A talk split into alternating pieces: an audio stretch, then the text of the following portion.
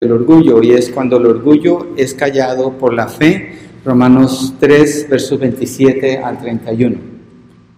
Sí, allá ya está, ok, aquí también. Entonces vamos a tener doble transmisión, yo creo. También va a salir en, está saliendo en Facebook ahorita y va a salir en Sermon Audio, van a ser tres canales. Entonces el, el título es Cuando el orgullo es callado por la fe. Romanos 3, 27 31, el texto dice en la Nueva Biblia de las Américas. ¿Dónde está pues la jactancia? Queda excluida. ¿Por cuál ley?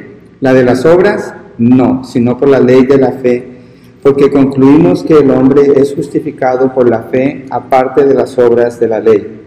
¿O es Dios el Dios de los judíos solamente? ¿No es también el Dios de los gentiles? Sí, también de los gentiles porque en verdad Dios es uno, el cual justificará en virtud de la fe a los circuncisos y por medio de la fe a los incircuncisos.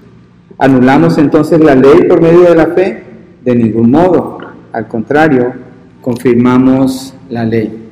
Entonces Pablo, el apóstol Pablo está aquí presentando tres preguntas básicamente en este diálogo para contestar esencialmente lo que es la justicia y la gracia de Dios en la salvación de una persona.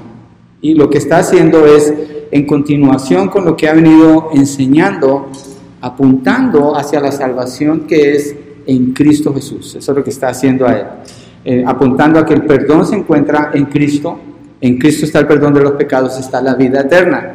Entonces hace el diálogo con la ley hace el diálogo con los judíos, los circuncisos incircuncisos y comienza a responder. La primera pregunta es, ¿quién puede jactarse o quién puede enorgullecerse? Versos 27 y 28, el verso 27 dice así, ¿dónde está pues la jactancia? Siempre vamos a tomar este texto como base. ¿Dónde está pues la jactancia? Queda excluida. ¿Por cuál ley? ¿La de las obras? No, sino por la ley de la fe. Entonces, ¿dónde queda la jactancia? Pablo hace esta pregunta para proseguir con la lógica de su pensamiento y llegar a una conclusión de lo que ha estado hablando, nos estamos viendo allí. Todos, ha dicho él, todos son culpables o inocentes, ayúdenme. Culpables, ¿quiénes? Los judíos, los gentiles, los religiosos, los paganos, todos son culpables. En Romanos 3.10 dice, ¿cuántas personas justas existen en la tierra? Ninguna, no hay nadie, no hay ninguno que haga el bien. Y usted dirá, pero yo conozco gente buena. Bueno, se está refiriendo a un bien o a una obra que sea suficiente para la salvación. No existe esa persona. No existe esa persona. Entonces, ¿dónde queda la jactancia? Queda por fuera, está eliminada. Nadie puede jactarse, nadie puede tomar honor en su salvación. Nadie queda en la posición de reclamar algún indicio de victoria en la salvación. No hay la más mínima señal de alguna obra por parte del hombre o del ser humano. Cada persona está, voy a usar un término cultural, está cancelada. No sé si entienden lo que es the cancel culture, la cultura de la cancelación, donde si alguien dice algo que va en contrario de lo que piensa algún grupo, lo cancelan, le mandan miles de emails y un montón de presión para cancelar, borrar a esa persona. Ok, de acuerdo a la ley de Dios, cada ser humano ya está cancelado, no tiene manera de poderse acercar a Dios por sus propias obras. Todos somos juzgados como culpables delante de Dios. Lo más apropiado que pudiéramos decir en este momento es, soy culpable delante de Dios, no soy inocente. Soy culpable, por tanto necesito un Salvador que me libere de mi culpa. Y lo que Pablo está presentando en el mensaje que hemos estado estudiando. Así que no hay espacio en lo absoluto para la jactancia. Por eso dice, ¿dónde está pues la jactancia? Queda excluida. ¿Estamos de acuerdo? Queda excluida, ¿cierto? Lo que Pablo le está diciendo allí a la iglesia de los romanos, queda excluida. Y da esa respuesta enfática. Pero continúa adelantándose a las preguntas que puedan surgir en su audiencia. Acuérdese, Pablo habló desde el capítulo 1, verso 18, hasta el capítulo 3, verso 20, acerca de que la humanidad es culpable. ¿Sí? En el verso 21 al 26 vimos que él habla que la salvación es porque Dios mostró justicia. ¿Cuál justicia? Su justicia. ¿Cómo? Con Cristo Jesús, cuando Cristo muere en la cruz, lo expone públicamente y Él es la propiciación, Él hace propicio a Dios con la humanidad, los que creen en Él, en ese sacrificio. Entonces la humanidad queda por fuera, es Dios obrando, manifestándose como el justo y el que justifica. No hay nadie más que sea justo, solamente Dios. Entonces, Pablo sigue moviéndose allí cuando dice, ¿dónde está pues la jactancia? Estoy en el verso 27 de Romanos 3, queda excluida. Y la pregunta es, ¿por cuál ley? Es bien interesante el lenguaje que Pablo usa cuando dice por cuál ley. ¿Cuál ley la elimina? ¿Cuál ley está quitando la jactancia? La jactancia que está excluida completamente fuera, o más bien e, esa jactancia que queda excluida, ¿quién o cómo, cuál ley se hizo para determinar que ya no puede haber jactancia? Dice, nadie puede reclamar nada y salta a la conclusión que llegarían quienes asumen tener alguna parte en su salvación y dice, ¿cuál ley? La de las obras. La de las obras elimina entonces la jactancia, inmediatamente mete, está hablando de las obras, es decir, la confianza en lo que alguien puede hacer. Es la ley de las obras entonces la que excluye la jactancia. Es incongruente inclusive preguntarlo, pero Pablo lo pone porque sabe la refutación que puede haber en cuanto a lo que le está enseñando. La razón es porque si es por las obras, entonces hay razón para jactarse. ¿Cuál sería la razón para jactarse? Vamos a, pensar un poquito en el Evangelio. Si alguien se muere hoy, tiene que ir delante del Señor. Al hombre le he dado morir una vez y después de esto el juicio. ¿Estamos de acuerdo? Lo que dice Hebreos 9, 23 y 24. Ok. Y todas las personas, bueno, una gran parte de las personas consideran que pueden ir al cielo de alguna manera. Entonces la persona está delante de Dios, va a entrar al cielo, pero el que está en la puerta es Dios. ¿Cómo puede saber esa persona si va a entrar al cielo o no? Si Dios le pregunta, ¿por qué le debo dejar entrar a mi reino? ¿Cómo es el reino de Dios? Es perfecto. ¿Cómo es Dios? Es perfecto. Es un lugar santo. Entonces la única condición para una persona entrar al reino de los cielos es perfecto, perfectamente santo. ¿Quién puede hacer eso? ¿Quién puede lograr eso? Nadie, porque no hay ninguno que sea justo. Pero digamos, usando el diálogo de Pablo, ¿por qué queda eliminada la jactancia? ¿Por cuál? ¿Por la de las obras? Digamos que sí, que la de las obras. Si fuera por las obras, entonces una persona se presenta delante de Dios y le dice, yo puedo entrar porque yo hice una oración, yo repetí la oración del pecador. ¿Qué es eso? Es una obra. ¿Puede entrar? No, porque no hay obras que le permitan a nadie entrar al cielo. Yo puedo entrar porque yo levanté la mano cuando hicieron un llamado en una campaña donde fui y dijeron que levante la mano. ¿Puede entrar? No, esa es una obra también. Yo puedo entrar porque yo iba a la iglesia. Esa es otra obra. Entonces, obviamente, ¿Por la ley de las obras? No, la ley de las obras no sirve para la salvación. Estamos hablando de no hacer buenas obras, debemos de, pero no nos sirven para la salvación. La salvación está completamente, completamente separada. Y la escritura enfáticamente hace ese énfasis, valga la redundancia, de que la salvación queda separada de toda obra humana. Entonces no puede ser por la ley de las obras. ¿Qué produce la ley de las obras en una persona? ¿Cuál es el resultado de nuestras obras? ¿A dónde nos llevan nuestras obras? Mira, hay un texto que no puse allí, pero creo que es bueno que lo leamos. Lo hemos visto antes, pero vamos a ir al libro de Apocalipsis, el último libro de su Biblia. Quiero invitarle para que vayamos en el capítulo 20 de Apocalipsis para que miremos qué pasa con las obras. ¿Qué logran nuestras obras a nuestro favor delante de Dios? Si es que pudieran lograr algo. Más bien, ¿Qué producen? Lo que producen es condenación. Aquí está la evidencia. Miremos en el verso 11 en adelante del capítulo 20 de Apocalipsis. Vi un gran trono blanco y aquel que estaba sentado en él, de cuya presencia huyeron la tierra y el cielo, y no se halló lugar para ellos. También vi a los muertos grandes y pequeños de pie delante del trono, está hablando de un trono, ¿sí? Y los libros fueron abiertos, otro libro fue abierto, que es el libro de la vida, y los muertos fueron juzgados por lo que estaba escrito en los libros, según qué? Según sus obras. ¿Con qué está relacionando Juan, que escribió Apocalipsis, las obras delante del trono de Dios? Van a ser juzgados según sus obras. Entonces las obras están ligadas con juicio, las obras de las personas. Verso 13 dice, el mar entregó los muertos que estaban en él, la muerte y el Hades entregaron los muertos que estaban en ellos. Y dice, y fueron juzgados cada uno según sus obras. Dos veces, está haciendo un énfasis doble aquí. Las obras de una persona, lo que logran a su favor es juicio delante de Dios. ¿Y cuál es ese juicio? Miremoslo en el verso 14. La muerte y el Hades fueron arrojados al lago de fuego y esta es la muerte segunda, el lago de fuego. El que no se encontraba inscrito en el libro de la vida fue arrojado al lago de fuego. Hay dos libros, el libro de la vida o los libros de las obras de las personas.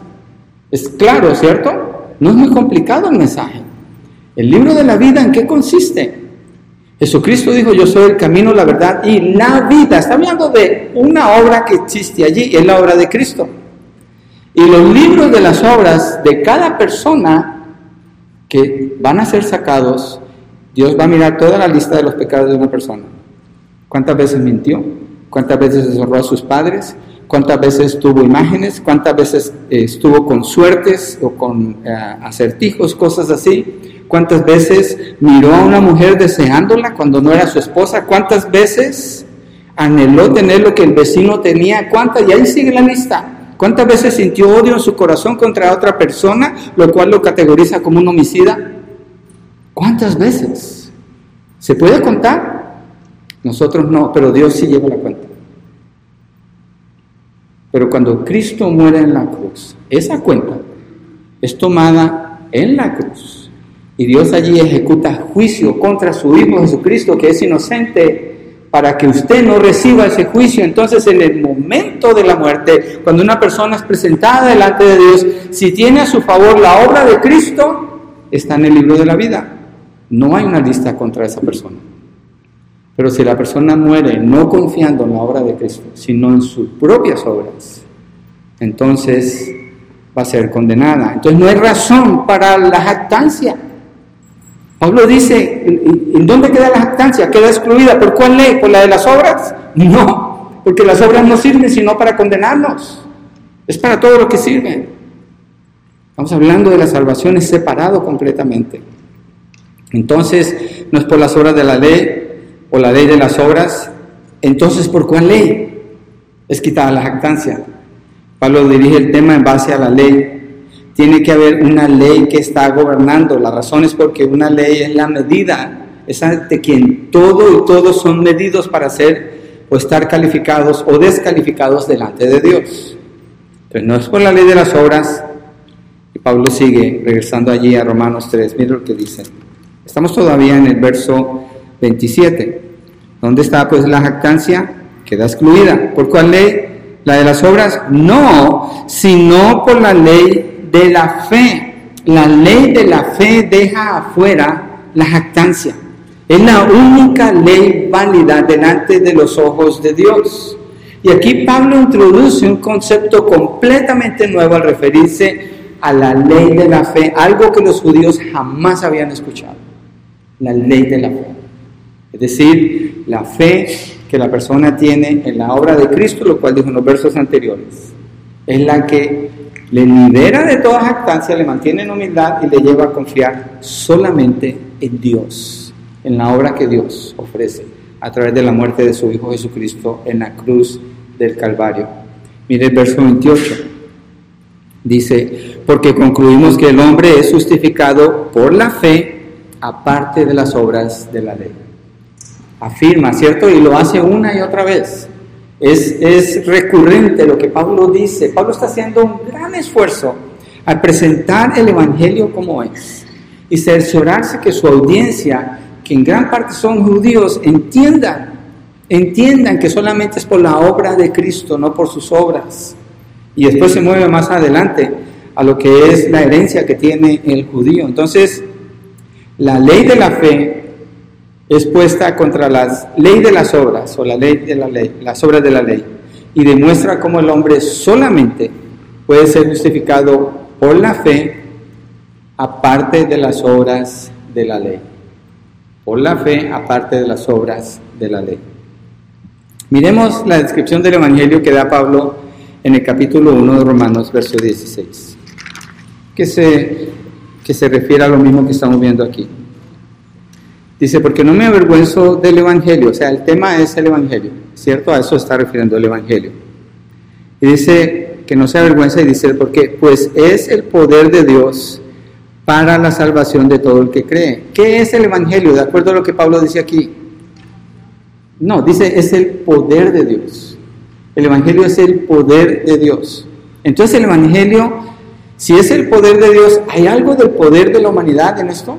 ¿Hay algo del poder del hombre en esto? No, es el poder de Dios, es el poder de Dios para la salvación la salvación de todo aquel que cree. No hay ninguna obra envuelta aquí, todo aquel que cree, del judío primeramente y también del griego, todo el que cree, es el poder de Dios para todo el que cree. Entonces el Evangelio es el poder de Dios, la salvación no tiene nada que ver con el hombre, en el sentido de su capacidad para iniciarlo, para pensar acerca de esto, para producirlo o para tener algún plan para llevarlo a cabo. Estaba orando ahora al principio de la razón por la cual hay tantas, hay miles de religiones en el mundo, miles. Porque la necesidad principal del ser humano, ¿cuál es? Es ser justificado, ser justificado delante de Dios. Lo he notado en muchos funerales. Cuando estoy, eh, o, o usted lo debe haber notado, en medio de los funerales hay un sentimiento de culpabilidad en las personas si hubiera hecho esto, si hubiera pensado aquello, si hubiera tratado tal situación, si le hubiera dicho, hay un, hay un sentido de culpabilidad, de pensamiento en cuanto a juicio. Y hay una necesidad de justificarse. ¿Por qué? Porque esa es la necesidad más grande del ser humano. Esa es la necesidad más grande. Eh, si nos fijamos, por ejemplo, el nivel de demandas que hay en, en las cortes, en el sistema legal en Estados Unidos, yo creo que en todo el mundo, es altísimo. Es altísimo. Una gente demandando a otros y otros tratando de justificarse. En los matrimonios muchos de los problemas vienen porque hay un sentido de justificación o de autojustificación y no aceptar, soy culpable, entonces no se logra la reconciliación. Esto afecta a todo el mundo Pablo está hablando de esta necesidad de ser justificados. Y no hay manera de ser justificados por medio de ninguna obra la justificación viene por el poder de Dios que se manifiesta en el Evangelio para la salvación de todo el que cree. No hay ninguna obra, allí hay un despojamiento total de las personas para venir y tener esa justificación que solamente Dios puede dar. Entonces, cuando una persona es justificada por Dios, puede vivir en paz, puede tener gozo en medio de cualquier situación, que ya está justificado delante de Dios. La persona que no está justificada tiene temores que le agobian. Y sin la necesidad de la justificación, ¿cuáles son los principales temores que agobian a la humanidad? La muerte.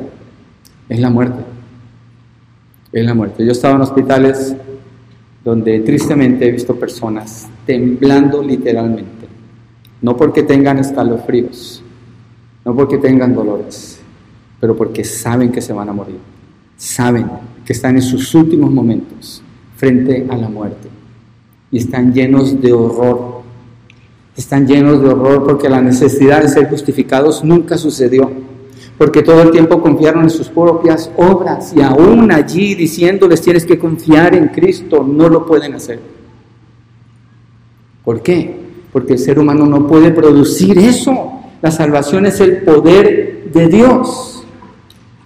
Y también he estado con personas cuando van a morir Recuerdo a una hermana en Turlock, tenía eh, cáncer en el hígado, estaba muy grave, y se desmayaba del dolor, pero cuando se despertaba decía, ya, ya estoy con el Señor.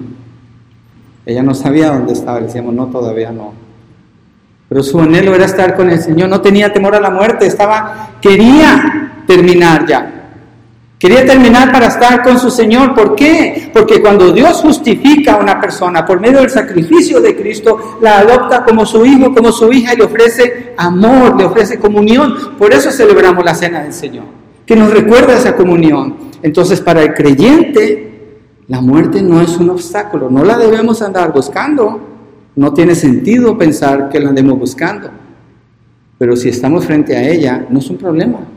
Por eso Pablo dice, para mí el vivir es Cristo y el morir es ganancia.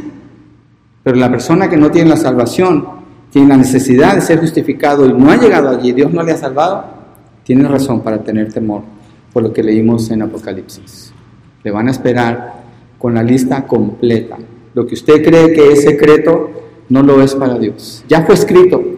Lo que usted cree que vio en secreto y que nadie estaba allí y nadie se dio cuenta, ya está escrito. Ya está en ese libro. Las acciones que usted ha tomado, que han deshonrado al Señor, sus palabras, sus pensamientos, ya están escritos allí. Ya están escritos. Usted no los puede borrar. Usted no puede borrarlos. Solamente por la obra de Cristo se puede quitar eso porque hay un juicio contra cada pecado sin excepción. Dios los va a juzgar todos. ¿Y la paga del pecado cuál es? La muerte. ¿Y quiénes han pecado? Romanos 3:23. Todos pecaron y han sido destituidos de la gloria de Dios. Nos, nos pone en un rincón y nos deja sin ninguna, sin ninguna opción. Y viene Cristo Jesús, el regalo de Dios. Dice, Él está tomando tu lugar para que tú puedas ser salvo. La salvación es en Cristo. Entonces Pablo dice, ¿dónde queda la jactancia? ¿Quién se puede jactar delante de Dios? Nadie. Nadie. La salvación es plenamente la manifestación del poder de Dios en el Evangelio para la salvación de todo aquel que cree. Y Pablo dice en, en Romanos 3, 28, porque concluimos que el hombre es justificado por la fe aparte de las obras de la ley. Entonces, ¿quién es justificado? El que no está esperando que sus obras le justifiquen, sino que espera que la obra de Cristo sea la que le justifique. ¿De quién es la salvación? ¿Del que cree o del que obra? Del que cree. ¿Quién puede activar el poder de la salvación? ¿Las personas? No, ¿cierto? ¿Quién en la humanidad? Pensemos un segundo en eso, mire. ¿Quién en la humanidad se hubiera sentado? Mire, usted si quiere, si usted ve películas, si usted va a ver las películas, es ridículo el mensaje de las películas, aunque es entretenido, pero es ridículo cuando miramos a la luz de la verdad. Lo que es la salvación de la humanidad, ¿en qué consiste? Fornicarios, borrachos y adúlteros que van y pelean una batalla y liberan a toda la tierra y son los héroes. Es todo lo mejor que puede pensar la humanidad en cuanto a la salvación, ¿sí o no?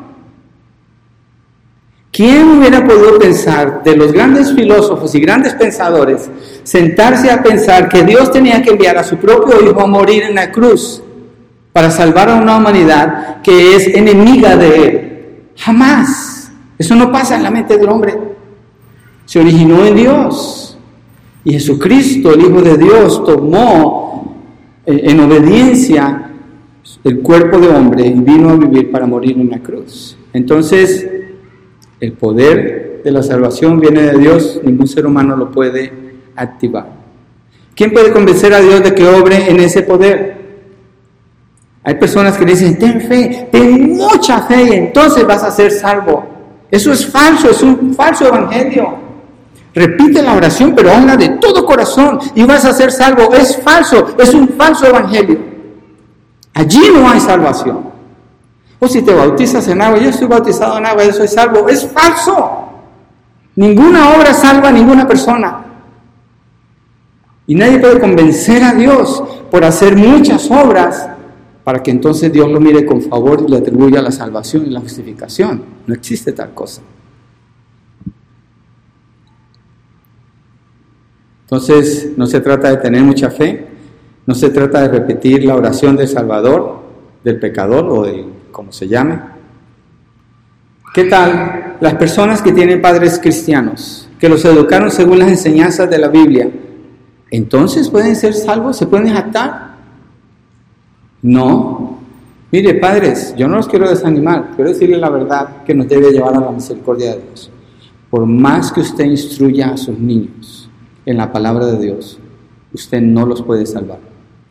Si eso fuera posible, nos tendríamos que jactar y decir, mira, mi hijo le sirve a Dios porque yo lo eduqué en la palabra del Señor. No, es Dios que en su misericordia quiso salvarle, aunque se conozca toda la Biblia de memoria. Es Dios, si no es Dios no hay salvación. Porque si se le atribuye al trabajo de alguien, entonces ¿dónde queda la obra de Cristo? La pisoteamos y la echamos a un lado. Y no podemos hacer eso. Ahora quiero decir, no le enseñe a sus hijos, no, enséñenles. Y hágalo con la fe y con la esperanza de que sí van a venir a Cristo. Pero cuando usted ora por ellos, no lo ora basado en la jactancia, porque la jactancia queda excluida. Usted ora pidiéndole a Dios que tenga misericordia de ellos. Eso es lo que debe de hacer pidiéndole al Señor, Señor, ten misericordia. Tú eres un Dios misericordioso y yo clamo a ti por tu misericordia y no porque yo tenga algún crédito de mi parte para asegurar la salvación de mis hijos. Es Dios. ¿Dónde queda la jactancia? ¿Queda excluida por las obras de la ley? No, por la ley de la fe. Es decir, la confianza en Cristo Jesús, en la bondad de Dios. Mire Efesios 2 del 8 al 9. Efesios 2 del 8 al 9. Si se fijan, la manera como Pablo escribe en Romanos, él hace un overlap, casi siempre está hablando de cosas que vuelven y tocan otras, pero es necesario mirarlas muchas veces para que entendamos bien el Evangelio, los que son salvos, que usted sepa predicar bien el Evangelio. Cuando se evangelice a alguien, que esté seguro que le está dando el mensaje como es. Los que están en la iglesia, y piensan que son salvos, revisen si usted ha conocido el verdadero evangelio o no, no sea que se lleve una sorpresa al final de su vida. Y los que no son salvos, considere, considere, usted no tiene ninguna garantía de estar con vida el día de mañana, ni usted, ni yo, ni nadie. Y aquí está la oferta, aquí está la explicación. Mire Efesios 2, 8 al 9. Porque por gracia ustedes han sido salvados. La semana pasada lo vimos, la gracia por medio de la fe. Mire cómo habla Pablo, por medio de la fe, y esto no procede de ustedes. ¿Qué es lo que no procede de ustedes? La fe. Pero ¿cómo si es por medio de la fe que soy salvo, pero dice que no procede de nosotros? Entonces, ¿cómo podemos tener esa fe si dice que no procede de la fe? Es por, es por gracia, pero es por fe, pero la fe no procede de ustedes. Es que es una fe salvífica, es una fe espiritual. Esa fe, allí mismo dice, esto no procede de ustedes, sino que es don de Dios. Dios da esa fe. Dios da esa fe. Lo he explicado varias veces, pero cabe perfectamente aquí. Cuando usted se sentó en la silla donde está sentado o sentada, usted tuvo fe que esa silla no se iba a caer. ¿Sí o no? Y la está teniendo en este momento. Ok, esa misma fe usted la puede utilizar cuando alguien le dice, esfuérzate, tú puedes hacer eso, mira dentro de tu corazón y, trata y tú puedes lograr lo que tú quieras. Es esa, esa capacidad que el ser humano tiene de hacer cosas y basado en su, en su capacidad y la desarrolla. Pero esa fe no sirve para la salvación del alma, porque es meramente terrenal, es meramente humana. Por eso Pablo dice, es por gracia por medio de la fe, y esto no de ustedes, es un don de Dios. ¿Un don de Dios qué quiere decir? Un regalo de Dios. Un regalo de Dios. Entonces Dios da esa fe, Dios le regala la fe a la persona que Él va a salvar. ¿Quién recibe la gloria hasta este punto? ¿Hay jactancia de parte de las personas? No, no hay jactancia, ni siquiera en la fe. Por eso no tiene sentido decirle a una persona, ten mucha fe, tú ten mucha fe, Dios te va a salvar. No tiene sentido. Ese no es el Evangelio. Más bien hay que decirle, sabes que por más que trates, tú no puedes ser salvo. Si Dios te quiere salvar, Él es poderoso porque el Evangelio es el poder de Dios para salvación, el poder de Dios. Él es el que te puede salvar. Es en Él que tienes que tener la, la confianza. Y Pablo lo afirma, verso 9. No por obras, para que nadie se gloríe. No hay espacio para la jactancia. No por obras. No por obras. Para que nadie se gloríe. Entonces está claro, ¿cierto? El pensamiento de Pablo es el mismo. El mensaje del Evangelio es separado completamente de todo lo que conocemos de las obras del ser humano. En Romanos 3:21 puse una nota allí en el papel que recibieron. Pero ahora aparte de la ley, la, la justicia de Dios ha sido manifestada, confirmada por la ley y los profetas. Aparte de la ley, la justicia de Dios. Romanos 3:28, y lo que dice el texto que estamos viendo pero concluimos que el hombre es justificado por la fe aparte de las obras de la ley. Efesios 2, 8 y 9. La salvación es por gracia, por medio de la fe, esto no de ustedes, sino que es un don de Dios, no por obras, para que nadie se gloríe. Entonces, la ley no tiene nada que ver con la salvación de una persona. Nada, nada. Cumplir una ley no salva a nadie, hacerse parte de una religión no salva a nadie, hacerse parte de una serie de disciplinas y de requerimientos y una lista de cosas que hacer no salva a nadie. Es algo del corazón y solo Dios lo puede hacer. Entonces la jactancia queda excluida y esta, esto que Pablo está diciendo, que la jactancia queda excluida, mire iglesia, es tan importante porque gobierna todo el pensamiento de lo que él está enseñando aquí y gobierna todo el pensamiento al presentar el Evangelio, gobierna todo el pensamiento al estar delante de Dios, gobierna todo el pensamiento para relacionarse apropiadamente con Él. Gobierna cada declaración que se haga en relación con la salvación de una persona. Por eso la importancia de saber escribir su testimonio y estar seguro de que tiene un testimonio. ¿Cuál es su testimonio? ¿Lo puede escribir? Y si usted lo escribe, ¿quién recibe la gloria en ese testimonio? Porque hay gente que escribe testimonios y hablan de cuánta barrabasada hacían en el pasado y se alegran en eso, se están jactando. Otros hablan de cuánto tuvieron fe o hicieron la oración o hicieron esto, se están jactando. Es importante poder escribir su testimonio, hágalo. Yo le recomiendo, hágalo. En una hoja, no tiene que ser extenso. ¿Cómo era su vida antes de conocer a Cristo? ¿Qué pasó? ¿Cómo le salvó Él? ¿Y cómo es ahora después de que conoce a Cristo? Tres cosas esenciales, pero todo el testimonio debe dirigirse a honrar a Dios. ¿Por qué? Porque la jactancia quedó excluida. Nadie puede jactarse. Ninguno de nosotros se puede jactar en su salvación. Nadie. Vamos al punto 2. La pregunta que Pablo hace allí es, ¿no es Dios uno solo? En los versos 29 al 30. Dice, ¿o es Dios el Dios de los judíos solamente? ¿No es también el Dios de los gentiles? Sí, también el de los gentiles. Porque en verdad Dios es uno, el cual justificará en virtud de la fe a los circuncisos y por medio de la fe a los incircuncisos. Aquí Pablo continúa con el mismo tema de la salvación por gracia por medio de la fe, es decir, la obra de Dios, no del hombre. Y en este caso la pregunta es en relación con Dios y a quien Dios muestra su gracia. La pregunta tiene que ver aquí es con Dios. ¿Sobre quién muestra Dios su gracia? ¿Sí? Y la razón por la que hace la pregunta es por esto. Mire, los judíos, él tiene una audiencia judía aquí también. Los judíos asumen, vámonos al siglo I para no hablar de los judíos de hoy. Los judíos en el siglo I, donde se escribe esta carta, ellos asumen que tienen el favor de Dios. ¿Por qué? porque son judíos, son el pueblo escogido de Dios, entonces tienen el favor de Dios. ¿Qué asumen ellos en cuanto a la salvación? Que la salvación les pertenece. La ven como una herencia por las promesas que Dios hizo a los patriarcas, especialmente desde Abraham. Obviamente allí empieza la promesa de Dios. Entonces, ellos llaman a Abraham su padre. Abraham es llamado el padre de la fe. Entonces asumen que tienen la salvación, que tienen el favor de Dios, que son el pueblo elegido por Dios, que Dios obra solo con ellos. Así lo ven ellos. Y es por eso que todo, a todo el que no es judío, lo llaman pecador. Pablo habla así en, en Gálatas. Dice, yo, eh, tú que actúas como uno que no es judío, ahora te estás portando como uno que sí, estás confundiendo a la gente. Y dice, Yo no soy un pecador como ellos, pero Pablo está hablándole a un judío que entiende esos términos. Pero ellos así llaman a las personas que no son judías. ¿Y ellos cómo se llaman a sí mismos? Justos. ¿Por qué? Porque se refieren a Abraham, su padre. Entonces, esa herencia la toman como que tienen derecho a las promesas de Dios. ¿Qué los llevaba esto a ellos? A pensar.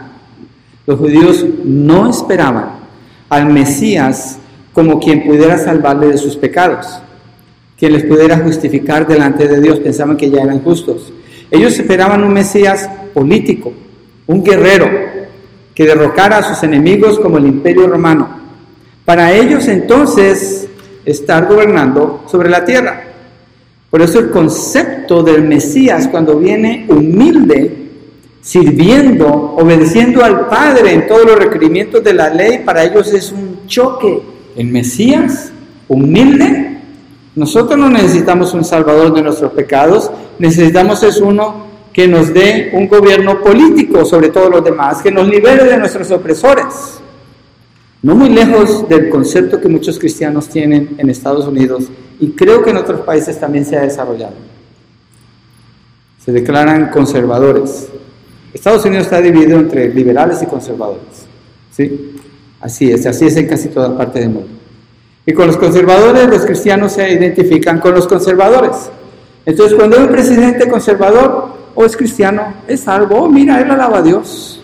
Y se van por ese lado. Están haciendo lo mismo que los judíos. Eso es irrelevante quién está en el gobierno. Es irrelevante quién tiene el control. No tiene nada que ver con el Evangelio. No lo tuvo que ver en el siglo I. Pero ellos tenían su propio concepto. Habían desarrollado su propia interpretación de la ley. Tenían su propio reino. Y cuando vino el rey, el Mesías, no cabía en su reino. Porque ellos ya habían definido cómo era su reino. Para muchos cristianos así es hoy en día. Definen su propio reino y tienen sus propias condiciones de cómo debe ser Jesucristo para ellos y se alejan de la fe. Según como pensaban los judíos, su enemigo eran otros gobiernos, pero nunca pudieron ver que su enemigo eran sus propios pecados que los separaban de Dios. ¿Cuál es el enemigo principal de usted? Sus pecados. ¿Cuál es la necesidad principal que usted tiene? Su justificación. Pablo está tratando de alcanzar aquí a los judíos que cambien su manera de pensar, para que entonces acepten la obra de Dios y vean el Evangelio como lo que. Pensaban que ellos cumplían con los requisitos de la ley, vivían de acuerdo con las obras de la ley y en esto habían puesto su esperanza, asumiendo así que Dios solo era el Dios ¿De quién? De los judíos y de nadie más. Por eso Pablo hace esa pregunta. ¿O es Dios el Dios de los judíos solamente? ¿No es también el Dios de los gentiles? Pablo está diciendo que Dios no está limitado a un grupo de personas. Dios no está limitado a un grupo de personas. Mira lo que dice Gálatas 3.8. No está en sus notas, pero lo puede agregar. Gálatas 3.8. El libro de Gálatas cuando usted lo lea, le recomiendo que lo lea, habla de este punto, lo expande con mucha claridad. Habla de la ley, cuál es su lugar en relación con la salvación. Gálatas 3:8 dice así el mismo apóstol Pablo, la escritura previendo que Dios justificaría a los gentiles por la fe, anunció de antemano las buenas nuevas a Abraham, diciendo, en ti serán benditas todas las naciones. ¿En quién? En Abraham. En él van a ser benditas. ¿Cuáles naciones? Todas. No dice que los judíos solamente. Claro, hay una promesa para los judíos. Y Pablo más adelante, capítulo 9, 10 y 11, habla de eso. Pero la promesa de Dios de salvación es para todas las personas.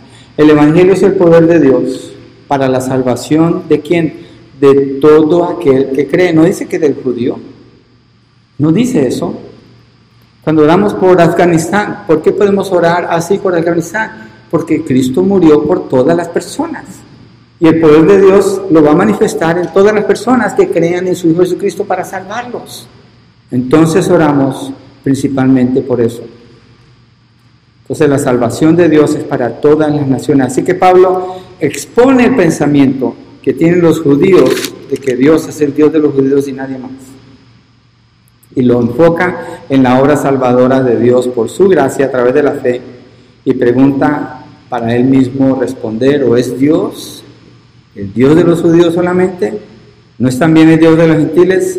Sí, también de los gentiles.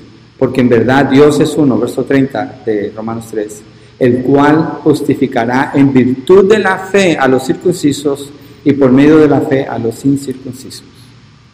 Y habla otra vez de la circuncisión. Si usted estuvo antes o lo puede escuchar en la página de la iglesia, en el capítulo 2, Pablo menciona 11 veces la ley y después menciona 10 veces la circuncisión. Temas pero fuertísimos para establecer, para moverse a lo que es la esencia del Evangelio. Entonces, la circuncisión era la marca que distinguía a quienes eran parte del pueblo de Dios, según la promesa hecha a Abraham. Entonces, todos los judíos tienen esa marca, la circuncisión.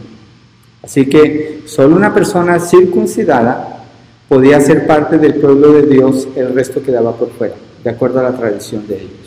Pero no fue la promesa que Dios le hizo a Abraham, porque cuando Dios le hace esa promesa a Abraham, Abraham no está circuncidado. Eso es lo que Pablo elabora la semana entrante. Si estamos aquí, vamos a elaborar mucho más amplio en eso. Vamos a Hechos 13, 38 al 41. Tratemos de eh, identificarnos un poco con el pueblo judío, porque Pablo se refiere mucho a ellos con estos términos. Y tratemos de también entender esto. Está hablando de los judíos y nosotros pudiéramos decir, ah, estos judíos, qué lío con esta gente. Mira su manera de pensar.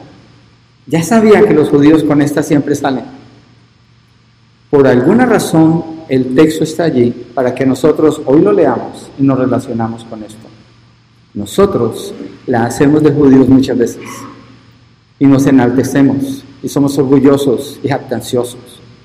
El texto nos habla a nosotros, también tiene mucha aplicación para nosotros el día de hoy. Tengamos cuidado con esa parte no sea que salgamos de aquí como judíos al final. Hechos 13, 38 al 41. El punto de este texto es esto, que es tan maravilloso lo que Dios está haciendo, que para ellos es difícil entender, pero así es. Hechos 13, 38 al 41.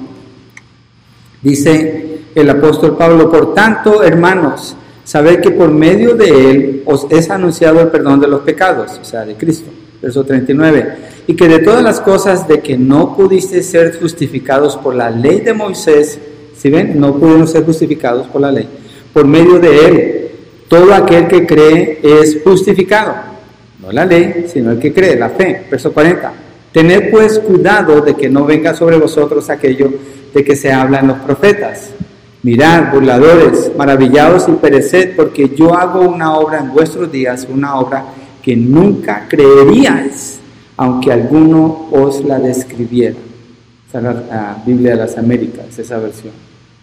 Dios está haciendo algo maravilloso que los judíos tienen problema en entender. Si usted lee el libro de los Hechos, Jesucristo le dijo a ellos, me seréis, recibiréis por poder, me seréis testigos en Jerusalén, judíos, Judea, judíos, Samaria, medio judíos, y hasta los confines de la tierra gentiles. Usted lee el libro de los Hechos, el capítulo 2, tres mil judíos se convierten, después cinco mil judíos se convierten, después se mueven con los samaritanos y es confirmada por medio de los apóstoles, por eso es la imposición de las manos, porque es confirmado por medio de ellos el Espíritu Santo en los que son salvos. Y después en los gentiles, igual el, Señor hace eso, lo confirma por medio de ellos. Pero cuando llegan los gentiles, el Señor le habla a Pedro y Pedro dice, Señor, yo nunca he comido un animal que sea inmundo cuando tiene la visión de la sábana con los animales. El Señor le dice, no llames inmundo lo que yo he hecho limpio. Y lo está preparando para qué? Para que vaya a la casa de Cornelio, que es un gentil, donde Dios va a ir a salvar a todos esos gentiles. No son judíos, no son judíos. Y Pedro y los que van con él ven y se quedan maravillados de que el Espíritu de Dios está haciendo lo mismo en los gentiles como lo hizo en ellos. Es nuevo para ellos. Entonces, había una resistencia al mensaje del Evangelio. Pablo por eso está hablando así. Pero hoy en día hay una resistencia al mensaje del Evangelio, cuando las personas quieren creer que por sus obras, por su bondad, por su disciplina, pueden ser salvos, haciendo un lado la justificación que es por medio de Cristo Jesús. Y no quieren creer. Entonces aplica para nosotros el día de hoy. Pablo, al introducir este concepto completamente nuevo para ellos acerca de la circuncisión, desde el capítulo 2 empieza a hablar de eso. Establece que la circuncisión es algo no externo, sino del corazón. Un corazón circuncidado es un corazón que ha sido transformado, transformado por el poder de Dios. Entonces, ¿de qué está hablando Pablo? Está hablando de la persona en su relación con Dios, cuando habló de esto. Pero aquí, en Romanos 3, en este texto que estamos viendo, el verso 29 está hablando de la relación de Dios con las personas. Aquí cambió. ¿Cómo se relaciona Dios con las personas? ¿Es Dios el Dios de los judíos solamente? No. Es el Dios de los gentiles, de los judíos y de todos. ¿Cómo Dios se relaciona con las personas? Y dice que Dios es uno. Él no está dividido entre los judíos y los gentiles. Dios es uno. Él no está dividido cuando las personas piensan, yo tengo mi religión y tú tienes la tuya, al cabo todos creemos en el mismo Dios y vamos a llegar al mismo lugar. No, porque no podemos definir a Dios. Podemos creer en Él, pero no lo podemos definir. Nuestra fe está sujeta a lo que Dios nos revela de Él mismo porque Él es uno solo. Y es el Dios de todos. El único Dios verdadero. Él no está dividido. Dios no muestra preferencia. Dios no categoriza a las personas según una marca. No ofrece su salvación por llenarse algún requisito. Ya Pablo lo estableció. No hay razón para jactarse. ¿Por qué? Ahora se está moviendo a Dios, cómo Dios se relaciona con la gente. Entonces, por eso es precisamente lo que hacen los judíos. Así que Pablo continúa elaborando la verdad de la salvación, siendo originada en Dios, dada por Dios, basada en su gracia, por medio de la fe, por una obra perfecta hecha en la cruz por su Hijo Jesucristo. Ninguna persona tuvo que ver en esto. Las personas que tuvieron que ver en la muerte de Cristo Jesús, ¿en qué tuvieron que ver? Lo traicionaron, lo escupieron, lo maldijeron, hablaron mal de Él. Es todo lo que la humanidad tuvo que ver en Él. Y los que no fueron activamente contra Él, ¿qué hacían? Estaban mirando sin, sin entender. Y después de que Él muere y les dice que va a resucitar, ¿quién de ellos creyó? Ninguno. Todos fueron sorprendidos cuando se dan cuenta que el Señor ha resucitado. Nadie tuvo que ver con la muerte del Señor Jesucristo en la relación de la salvación de la humanidad. Nadie. Y Dios lo hizo para la humanidad. Él es el Dios de los judíos y también de los gentiles. Mire el verso 30 cuando dice, el cual justificará en virtud de la fe a los circuncisos y por medio de la fe a los incircuncisos. Y el verbo justificará es la acción que domina esta frase.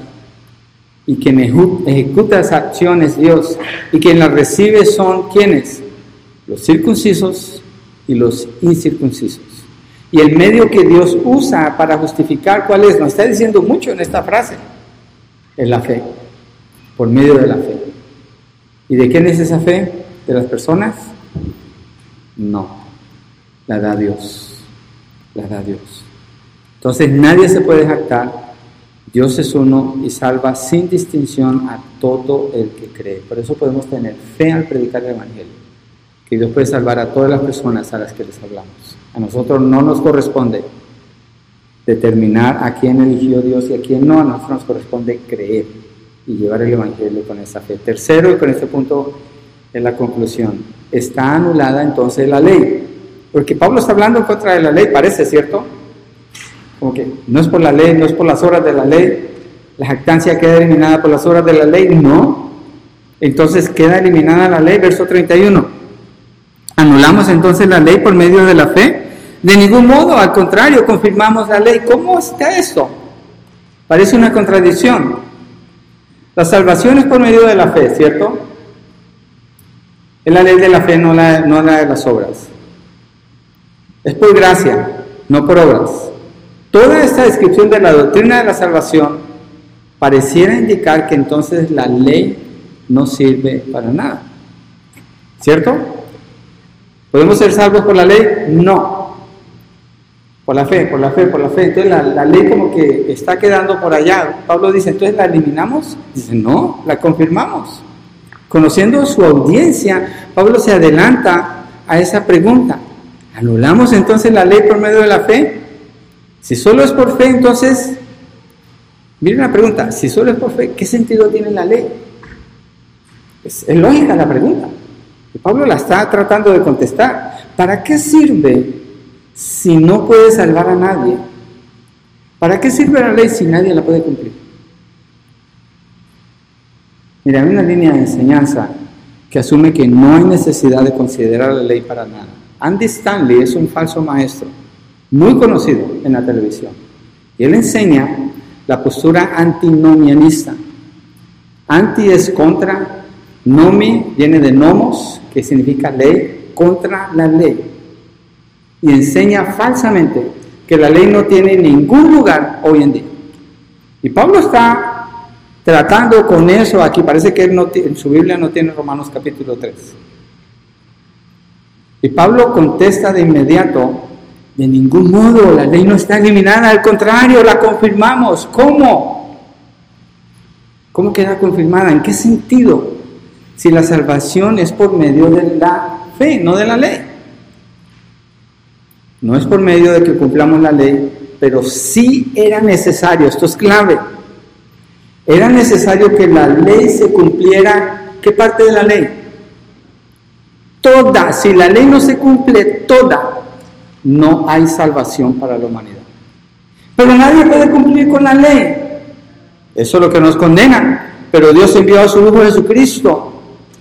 Dios hecho hombre, Emmanuel, Dios con nosotros, obedeció, nació en pureza, en santidad. El Hijo de Dios vivió obedeciendo al Padre, cumplió toda la ley. Él mismo dijo en Mateo capítulo 5, yo no vine para abolir la ley, sino para cumplir la ley. Y Él la cumplió toda en su totalidad, hasta el sacrificio del Cordero que era necesario, hasta el derramamiento de la sangre, pero derramó su propia sangre estando en la cruz. Por eso Él dice cuando está crucificado, consumado es, ya está completo. Cumplió toda la ley, no queda nada más que cumplir. Ha recibido la ira de Dios, que la ley demanda que el pecado sea castigado por la ira de Dios y Dios está justiciándolo a él allí por la maldad nuestra, habiendo él cumplido con toda la ley. Y cuando él termina de recibir la ira de Dios, dice la palabra, que entonces entregó su espíritu. No hay ninguna intervención humana, no hay ninguna jactancia humana, todo es iniciado por Dios, es el poder de Dios. No elimina la ley, sino que la explica, la muestra, la confirma. Es necesaria la ley. ¿Cuál fue el propósito entonces de la ley para Israel? Para mostrarles su pecado. Porque sin ley, ¿cómo se sabe el pecado? Dios le mostró el pecado. ¿Y a dónde los llevaba el conocer su pecado? A Cristo, a la cruz. Nosotros lo hacemos al revés. Estamos en el año 2021, en septiembre. Celebramos la Cena del Señor. ¿Qué celebramos? Los símbolos que representan el cuerpo y la sangre de Cristo. ¿Dónde? En la cruz del Calvario. ¿Qué estamos haciendo? Mirando hacia atrás la ley nos dice que miremos hacia atrás y nos acordamos de la obra que Cristo hizo. Para los judíos era mirar hacia adelante, al futuro, la promesa del Mesías donde estaba su salvación. Para nosotros acordarnos de la obra que ya se hizo. Pero era necesario obedecer toda la ley y ser cumplida. Entonces cuando Cristo hace eso, hizo obsoleta la ley en el sentido de la salvación. Es decir, la ley no da salvación, eso quedó demostrado allí. Pero no en el sentido de guía y estándar para una vida en santidad. No. No queda eliminada. La, ley que queda eliminada es la ley de, ah, de los sacrificios, porque ya no se necesita sacrificio. Eso quedó eliminado porque Cristo hizo ya el sacrificio, Dios no necesita ningún otro sacrificio. La ley ceremonial quedó eliminada, ¿por qué? Porque ya no, necesita, no necesitamos sacerdotes. ¿Quién es nuestro sacerdote? Cristo Jesús. Él es el sumo sacerdote, Él es el único intermediario entre Dios y los hombres, Cristo Jesús. Entonces no se necesita sacerdote. Entonces la ley ceremonial quedó obsoleta, ya no sirve, ya no se necesita. Por eso se rasgó el velo de arriba abajo en el lugar santísimo. Se abrió completamente, indicando que ya está abierto, no hay necesidad de sacerdotes humanos, es Cristo el que lleva a las personas allí, necesitados de la gracia. Entonces, ¿cuál es la ley que no queda eliminada? La ley moral, los preceptos de Dios, lo que está en la palabra que nos lleva a amar a Dios y amar al prójimo. Amar a Dios con todo el corazón y nuestro prójimo como nosotros mismos. Obedecemos esa ley. Entonces, ¿esa ley la necesitamos para ser salvos? No. Pero hay textos que dicen, el que no obedece la ley no es salvo, ¿cierto? Romanos 2.13, miren lo que dice. Lo quiero aclarar, ya casi terminamos, créanme. Y hay, hay buena comida al final, así que no, no se preocupen, vamos a comer todos juntos, yo los invito. Romanos 2.13 dice, porque no son los oidores de la ley los justos ante Dios, sino los que cumplen la ley, esos serán justificados. ¡Wow! Entonces la salvación es por la ley. Porque aquí suena como que sí, y en Romanos 3 Pablo está diciendo que no. ¿De qué está hablando allí? Está hablando de la vida que refleja una persona que ya es salva. Esa persona va a vivir como un justo, dirigido por la ley de Dios, obedeciéndolo. De eso está hablando. Mire el apóstol Juan, en primera de Juan 3, del 4 al 10, lo que dice allí. Primera de Juan 3, del 4 al 10.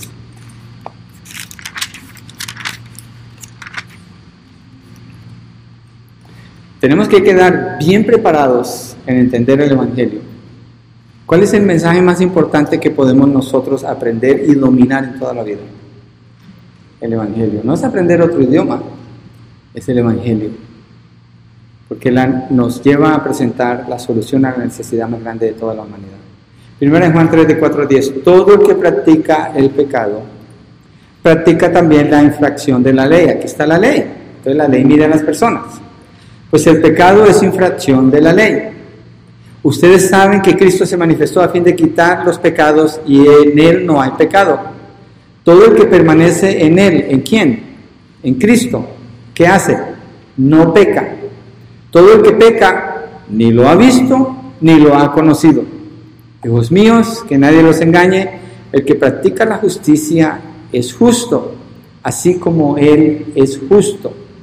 El que practica el pecado, ¿de quién es? Del diablo.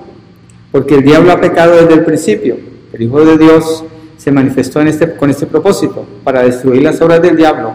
Ninguno que es nacido de Dios, verso 9, absoluto, ninguno que es nacido de Dios. Ah, hagamos una pausa pequeña aquí. Una persona que ha nacido de Dios no vive como el diablo y dice que nació de Dios. Créame, no. Eso es parte de un evangelio falso, donde las personas se les han aceptado en las iglesias y se les dice hermano y hermana y hermano y hermana y Dios te bendiga y todo eso, y no son creyentes y viven como el diablo. Aquí dice, ninguno que es nacido de Dios practica el pecado, porque la simiente de Dios permanece en él, la vida de Dios, de eso es lo que está hablando. Ya no es esa, Pablo dice, Pablo dice, ya no vivo yo, Cristo vive en mí, es la vida de Dios en mí. Y si la vida de Dios está en mí, ¿qué se va a manifestar? La vida de Dios. Pero si alguien no tiene la vida de Dios, ¿qué se va a manifestar? Una vida de pecado. Ninguno que es nacido de Dios, verso 9, practica el pecado porque la simiente de Dios permanece en él. No puede pecar porque es nacido de Dios. Y está hablando de la práctica del pecado, no quiere decir que no se pueda equivocar, está hablando de que no puede permanecer haciendo eso, ya no tiene esa capacidad. porque he nacido de Dios, verso 10, en esto se reconocen los hijos de Dios y los hijos del diablo. Todo aquel, otro absoluto, que no practica la justicia no es de Dios, tampoco aquel que no ama a su hermano. ¿Qué es practicar la justicia? Es obedecer la ley. ¿Quién puede obedecer la ley? El que es nacido de nuevo. ¿Por qué? ¿Dónde está la ley para el que es nacido de nuevo? Ezequiel 36 lo hemos visto antes. Yo escribiré mi ley en sus corazones y haré que me obedezcan. Es Dios detrás de todo. No hay ninguna jactancia, ninguna jactancia para ninguna persona. Es Dios obrando con la salvación de su Hijo Jesucristo, haciendo justicia en la cruz, justificando a los que creen, y es Dios manteniendo en la salvación a los que son de Él. El único que recibe la gloria al final es Dios. No hay manera de jactarse, de enorgullecerse.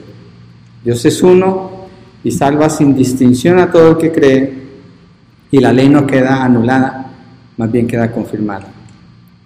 Y el cumplimiento de la ley le queda a los que han nacido de nuevo, porque así manifiestan el carácter de Dios. Si se fijan, no es una religión, es una vida que Dios deposita en aquel que Él salva. Vamos a orar, porque no nos ponemos de pie y cerramos así el mensaje de hoy.